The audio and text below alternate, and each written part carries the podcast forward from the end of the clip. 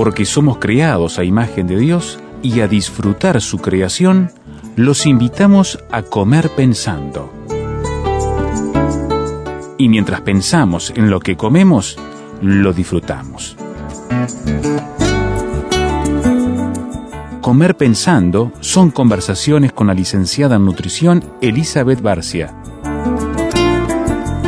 Presenta Radio Transmundial. En la Biblia se dice que al pueblo de Israel se le prometía llegar a un lugar, a una tierra, a la tierra prometida, una tierra que fluiría leche y miel. Ya hemos hablado de la miel aquí con Elizabeth Barcia, licenciada en nutrición, y hoy les invitamos a hablar de la leche, este alimento natural tan conocido desde hace tantos años como eh, lo conocía el pueblo de Israel y hoy también para utilizarlo en nuestra alimentación diaria. Elizabeth Barcia es licenciada en nutrición y estamos teniendo este espacio para hablar de cómo comer, cómo alimentarnos más inteligentemente y más saludable. Bienvenida, ¿cómo estás? Muy bien, bueno, en un país productor de leche y de productos lácteos como el nuestro, vaya si es un tema importante, ¿no? Sí, es un tema importantísimo, pero eh, a pesar de que vivimos en un país productor de leche y la mayoría de la población es bebedora de leche, en los últimos años han surgido estudios, a veces no estudios, simplemente son cadenas de mails que llevan opiniones eh, en contra de la leche. Sí, que la leche es buena para los terneros y no para los seres humanos. Pero la realidad es que... Estamos hablando de la leche vacuna, ¿no? Leche de vaca, sí. Al día de hoy la, la evidencia científica continúa indicando que la leche es buena y vamos a ver cuándo es buena, en qué cantidad y de qué forma. ¿no? O sea que em, eso que está circulando últimamente le tenemos que quitar validez a todo ese tipo de conspiración contra la leche, digamos. Claro, es como siempre decimos, un alimento no puede ser bueno o malo aisladamente. Siempre hay que examinarlo en el marco de una alimentación saludable. Y bueno, así es como quiero hablar desde la leche de vaca hoy. Bien. Este, en el marco de una alimentación saludable. Bárbaro. Hablemos entonces de la leche. Bien, la leche es una secreción nutritiva elaborada por las glándulas mamarias de los mamíferos. Es simplemente eso. Tiene un color blanquecino, opaco y a nosotros es algo que nos que lo hemos vivido muy de cerca porque el ser humano es un mamífero, ¿sí?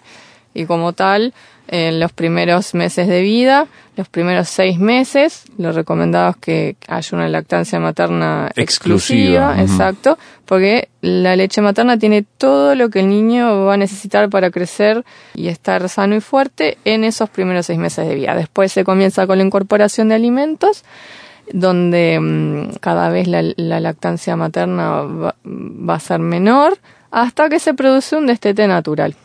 Y ya se empiezan a agregar otro tipo de alimentos. Sí, ya, desde antes. Hay un momento en que se incorporan alimentos, pero se continúa con, la lactancia y después el destete se da naturalmente o, así sería lo deseado.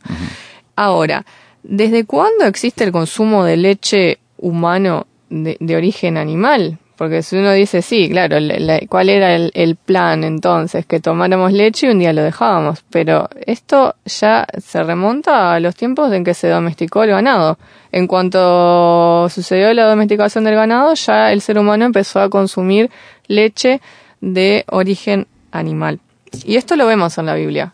Se menciona el consumo de leche de vaca, de oveja, de cabra, de camella, de distintos mamíferos. Se menciona también su consumo de forma natural o una leche cuajada, algo más parecido a lo que sería un yogur, y, o también en quesos. Y bueno, se menciona que se conservaba en odres o que se servían tazones, así que vemos que esto... Es una industria antigua ya. Exacto. Desde los primeros tiempos ya la leche animal acompañó al hombre. Y llega hasta nuestros días, donde la leche de vaca es la leche de mayor consumo y la que mayor uso industrial se le ha dado. Y por eso hoy me voy a enfocar en esa leche, en la leche de vaca. Aunque también los supermercados ahora se pueden también encontrar, no este, tan popularmente, pero la leche de cabra también ya se está integrando. También, también. Bien, bueno, pero ¿por qué mm, tiene valor la leche de, de vaca. Tenemos que tener en cuenta que la leche de vaca tiene un aproximadamente un 3% de proteínas, pero no son cualquier proteína, son proteínas de alto valor biológico. Es decir, son proteínas que el cuerpo va a utilizar para sintetizar, para mantener y para reparar los tejidos vitales, ¿sí? Los tejidos hacen a los órganos, los órganos hacen a los sistemas, los sistemas son los que nos mantienen con vida, o sea que estamos hablando de elementos que son estructurales para nuestro cuerpo. Básicamente hay dos tipos de proteínas en la leche, están las caseínas y las proteínas del suero, que estas luego se usan sobre todo para lo que son los quesos, se hacen distintos tipos de quesos. Cuando se fermenta. todo. Exacto. Ahora, estas proteínas, cuando uno bebe la leche, ¿sí? O, lo consume en otros derivados lácteos como el yogur o el queso, cuando se digieren, se obtienen moléculas más cortas que se llaman péptidos. Y se ha visto que la leche tiene péptidos que son bioactivos, es decir, tienen beneficios para determinadas funciones del cuerpo y que mejoran la salud. Es decir, tienen la capacidad de modular determinados procesos metabólicos. Por ejemplo, hay péptidos que tienen propiedades antimicrobianas, hay péptidos con propiedades defensivas, hipotensoras, es decir, que eh, disminuyen la presión arterial, y también con propiedades antitrombóticas, es decir, que previenen la formación de trombos o coágulos. Así que vemos que, otra vez más, no son cualquier tipo de proteínas. Y esto se ha venido estudiando bastante en, eh, en los últimos años porque es verdaderamente interesante. Interesante también es, viendo lo que hemos charlado hasta ahora, que cada alimento tiene su propio conjunto de proteínas que son bien específicas. Sí, en, el caso de la leche es una proteína que tiene casi todos los aminoácidos que necesita el cuerpo para producir sus propios eh, proteínas y tejidos. Entiendo, así que complementa y... Exacto, sí. También la leche tiene grasas, ¿sí? La leche entera tiene alrededor de un 2,6, un poco menos del 3% de, de grasas, son de buena digestibilidad y bueno, estas grasas en un 60% se trata de grasas saturadas y el resto son insaturadas. Estás hablando de la leche, digamos, común, digamos, no, no de esa que está agregada después con otras cosas. Claro, a veces se lo adiciona, pero en cuanto a lo que es grasa, uno en, el mercado va a encontrar tres tipos. La leche entera, que tiene, le dejaron la grasa tal cual sale de la vaca. Luego hay una leche semi-descremada, en la cual la grasa ya se redujo aproximadamente a la mitad, ronda el 1,5%. Y luego la leche descremada, a la cual se le extrajo la totalidad de la grasa. Es importante aclarar esto, a veces las personas piensan que la leche descremada es agua o que la disolvieron con agua. No, simplemente se le quitó la grasa y por lo tanto no tiene grasas ni tiene colesterol y es la opción de preferencia para toda la familia a partir de los tres años de edad. ¿Sí? Porque, como les decía, la leche tiene grasas saturadas que son algunas de las que buscamos reducir en la alimentación. ¿Sí? Pero a partir de los tres años de edad. No es la leche del tambo, sino la leche pasteurizada, digamos. Exacto. Pues, gracias a la pasteurización es que la leche nos dura algunos días y después están las ultra pasteurizadas que ya duran hasta un mes. Eh, encontramos distintos tipos. Ahora, respecto a la grasa de la leche, em, hay un detalle, ustedes van a ver, los curiosos, tal vez los que leen etiquetas, la información nutricional, como uno de los eh, nutrientes de, declaración obligatoria en nuestro país son las grasas trans, pueden haber encontrado que en la leche entera, en la leche semi-escremada, tiene grasas trans. Pero estas grasas trans no son como las grasas trans que siempre recomendamos evitar su consumo porque son las artificiales las que se producen este, por la hidrogenación de, de, grasas vegetales, sino que estas grasas trans, las de la leche de vaca, son naturales, se producen en el rumen de la vaca y se ha estudiado que tienen beneficios para la salud. Mira. Por ejemplo. Así que no hay que asustarse cuando uno lee eso. No, exacto. Eso es importante marcarlo porque siempre los nutricionistas hacemos mucha campaña en contra de las grasas trans, cuya recomendación es cero, pero las artificiales. En este caso es una excepción y se trata de grasas trans que son naturales. En la leche. En la leche. Es el, tal vez hayan oído escuchar acerca del, del ácido graso alfa-linoleico conjugado o CLA, por sus, a veces habla mucho del CLA por las siglas en inglés. Y tendría beneficios anticancerígenos, también contra la aterosclerosis y mejoraría lo que es el sistema inmune. Hacemos una pequeña pausa en la charla con Elizabeth García, licenciada en nutrición, y estamos mirando este elemento que se encuentra en la naturaleza, que es la leche y que nos alimenta a todos de variadas maneras. Bueno, parece tan obvio, vio todo lo que tiene, ya seguimos charlando.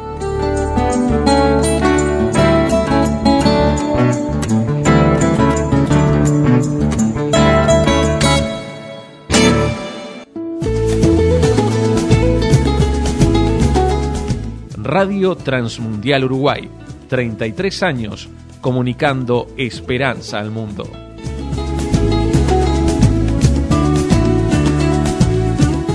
Un buen regalo para fin de año. Alimento para el alma. Un devocional para cada día. Alimento para el alma 2015. Consigan en la oficina de Radio Transmundial Uruguay. Soriano 1335, casi ejido de lunes a viernes 9 a 17 horas. Por envíos al interior 2900-2601. Alimento para el alma. Una producción de Radio Transmundial.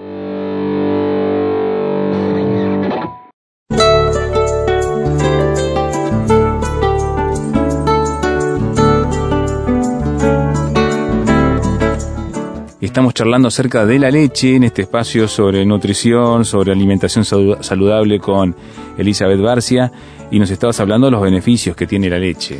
Beneficios de la leche que son varios.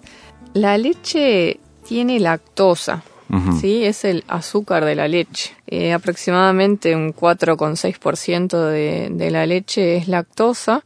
Este disacárido tiene funciones básicamente energéticas. ¿Cómo lo llamaste? Isacárido. Disacárido, porque la lactosa está formada por la unión de, dos azúcares, la glucosa y la galactosa. Bien, bien. Se habla, pero es el azúcar de la leche. Bien, el azúcar de la leche. El azúcar, por algo se llama lactosa, ¿sí? Lácteo, lactosa. Bien, bien, bien. bien.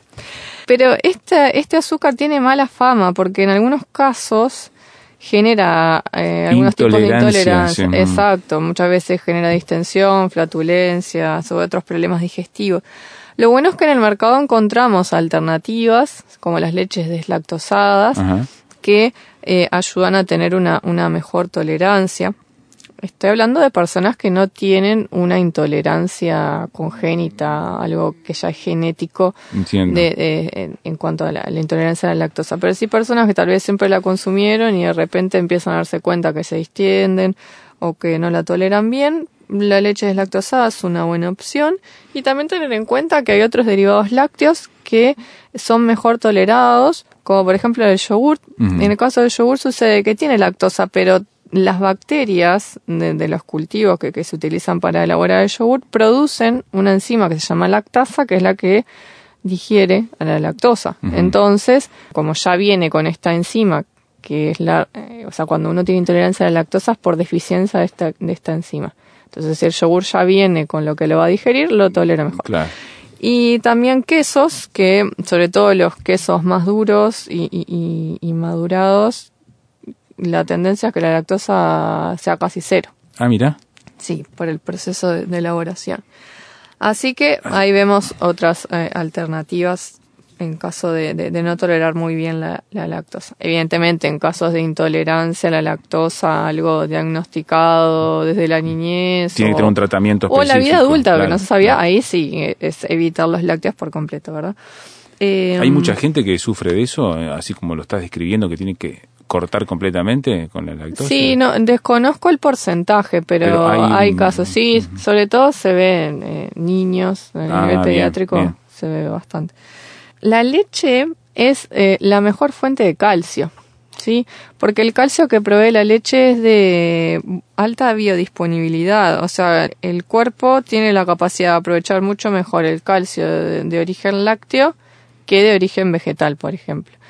Esto es importante porque a veces se dice coma tal este, verdura o tal semillita porque tiene calcio. Bueno, es cierto, pero el cuerpo no lo va a aprovechar de la misma manera que si es un calcio de origen lácteo. Así, es como que lo digiere y lo procesa diferente.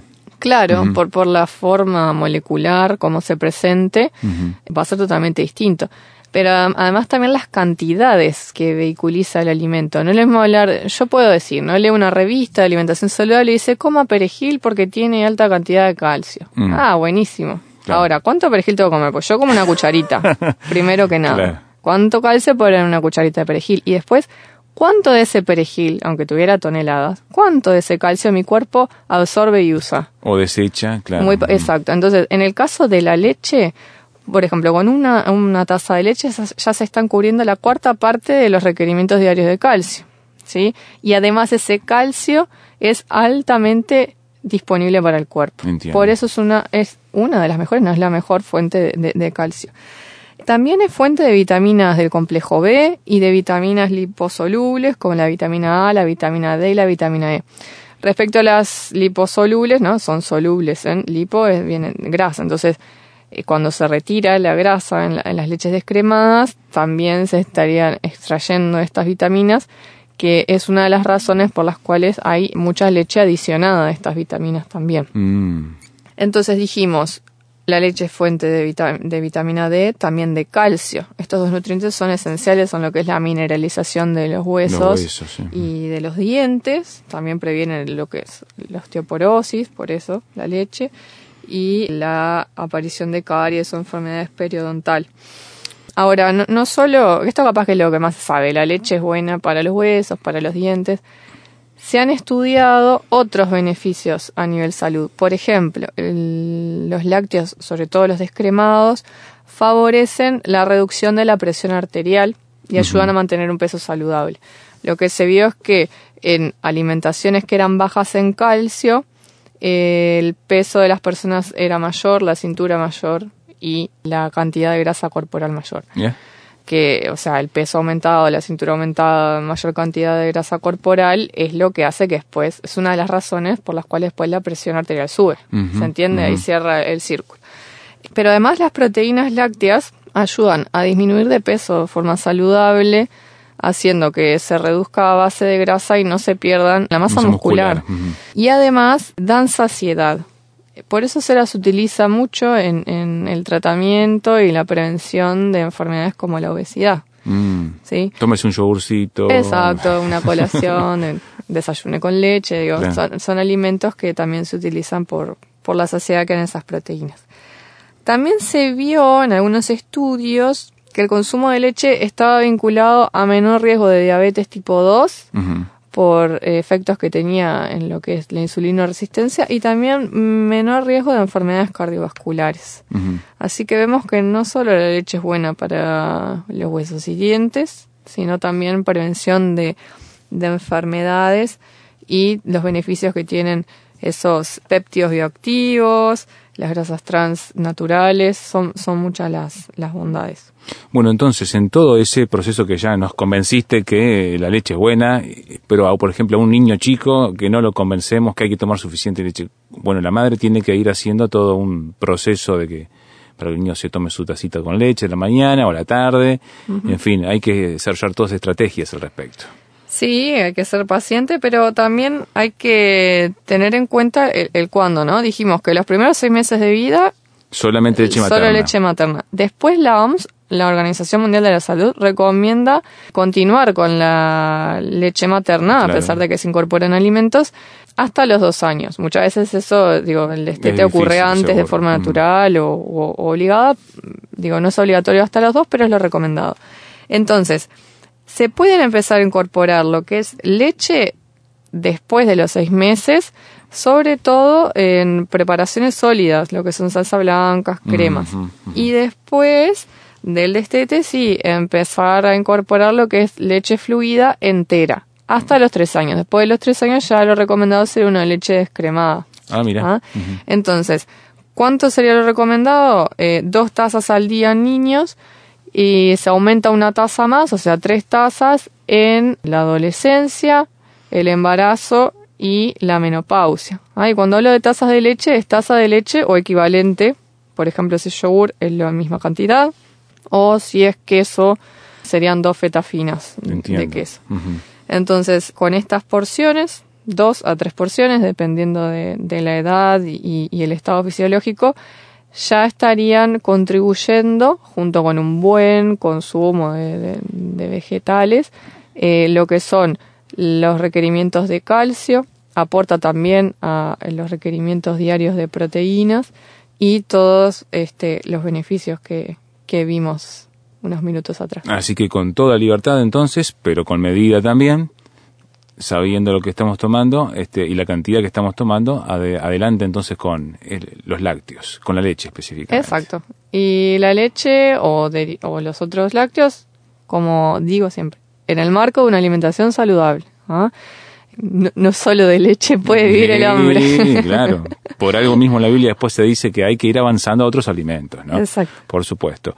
Si usted quiere charlar con Elizabeth Barcia, licenciada en nutrición, sobre este tema u otros que a usted le interese para poder preguntar, consultar, buscar respuestas específicas sobre sus diferentes situaciones en cuanto a la alimentación, aquí tiene eh, dónde encontrarla. Por ejemplo, por celular, le doy enseguida el número. Tiene para anotar 098 940 255. 098 940 255. Si prefiere, encuéntrela en su página de Facebook, que tiene diseñada justamente para todo su trabajo profesional, elisabeth.barcia.nutrición. O búsqueda por licenciada Elizabeth Barcia y va a aparecerle allí entonces su página con todas las recomendaciones y elementos de contacto con ella. elisabeth.barcia.nutrición y el celular 098 940 255. Te esperamos en la próxima, Elizabeth. Hasta la próxima.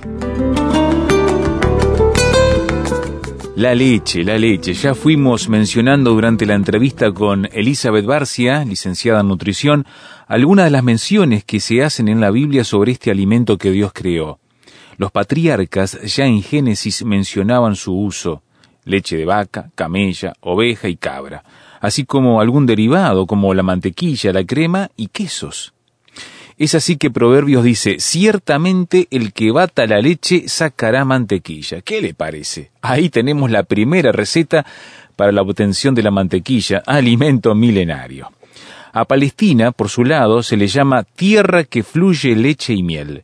Ese es el eslogan publicitario con el que Dios promueve lo atractivo que era la tierra a la que les invitaba a ir a los israelitas cuando estaban para dejar Egipto rumbo a su hogar permanente. En su profecía, antes de morir, Jacob se refiere a Judá y sus dientes blancos de la leche. Además, Jeremías relaciona esa característica con la pureza diciendo, sus nobles, o sea, quienes gobernaban, fueron más puros que la nieve, más blancos que la leche, si ese fuera el caso. En Éxodo y Deuteronomio se prohíbe cocinar el cabrito en la leche de su madre. ¿Por qué? Porque se trataba de una costumbre pagana y asociada a la idolatría en aquella época. En el libro de jueces se nos da a entender que en algunos lugares la conservaban temporalmente en odres o en vasijas. En cantares, la leche es símbolo de hermosura y deleite, presentándola como una figura poética de la siguiente manera como panal de miel destilan tus labios, su esposa, miel y leche hay debajo de tu lengua. Muy sugerente y poético el escritor al declararle su amor a su esposa, ¿no le parece? En cuanto a los beneficios de la lactancia materna, la Biblia habla mucho de ello. Ver a un niño satisfecho luego de un amamantamiento placentero es una imagen tremendamente conmovedora para ilustrar lo que es una vida de confianza en Dios y libre de ansiedades, el rey David recurre a esa imagen del niño que amamanta en el seno de su madre. Él dice en el Salmo 131, Estoy callado y tranquilo, como un niño recién amamantado, que está en brazos de su madre. Soy como un niño recién amamantado. Isaías otro escritor bíblico no encuentra mejor imagen para describir el consuelo y la alegría que promete Dios tras lo traumático que fue para Israel el destierro y la cautividad de Babilonia, cuando dice, porque ustedes serán amamantados y saciados, y hallarán consuelo en sus pechos, me verán hasta saciarse, y se deleitarán en sus henchidos senos. Y finalmente Isaías describe la paz anhelada por la nación afirmando, ustedes serán amamantados, llevados en sus brazos, mecidos en sus rodillas, como madre que consuela a su hijo. Así yo los consolaré a ustedes. Los que somos padres y hemos visto a nuestros hijos amamantar de nuestras esposas, sabemos de primera mano que estas descripciones de los escritores bíblicos son tan reales que nos conmueven, al ver a Dios como quien provee ese tipo de bienestar y alimento espiritual para sus hijos. En el Nuevo Testamento, los escritores lo presentan desde otro ángulo. Debido al uso de la leche como alimento para los niños, ya desde la antigüedad Pablo la menciona en sentido figurado, para representar el alimento espiritual y el proceso de crecimiento del cristiano. Dice en referencia a la enseñanza que debió darle a los cristianos en Corinto, os di a beber leche y no vianda, porque aún no erais capaces, ni sois capaces todavía, representando una etapa de la vida espiritual como la del niño menor de un año de edad al que solo se le puede dar leche porque no resiste ni conviene alimentar de otra manera. Es que a pesar que el tiempo había pasado, Pablo no veía en ellos crecimiento, sino estancamiento en esta etapa de su desarrollo en la fe en Cristo. En igual sentido se emplea en Hebreos 5.13 cuando el escritor afirma, porque debiendo ser ya maestros, después de tanto tiempo, tenéis necesidad de que se os vuelva a enseñar cuáles son los primeros rudimentos de las palabras de Dios, y habéis llegado a ser tales que tenéis necesidad de leche, no de alimento sólido. Es decir, había en estos cristianos como una involución en su desarrollo. Es increíble esto. Por ello les dice a continuación, y todo aquel que participa de la leche es inexperto en la palabra de justicia. ¿Por qué? Porque es niño, dice.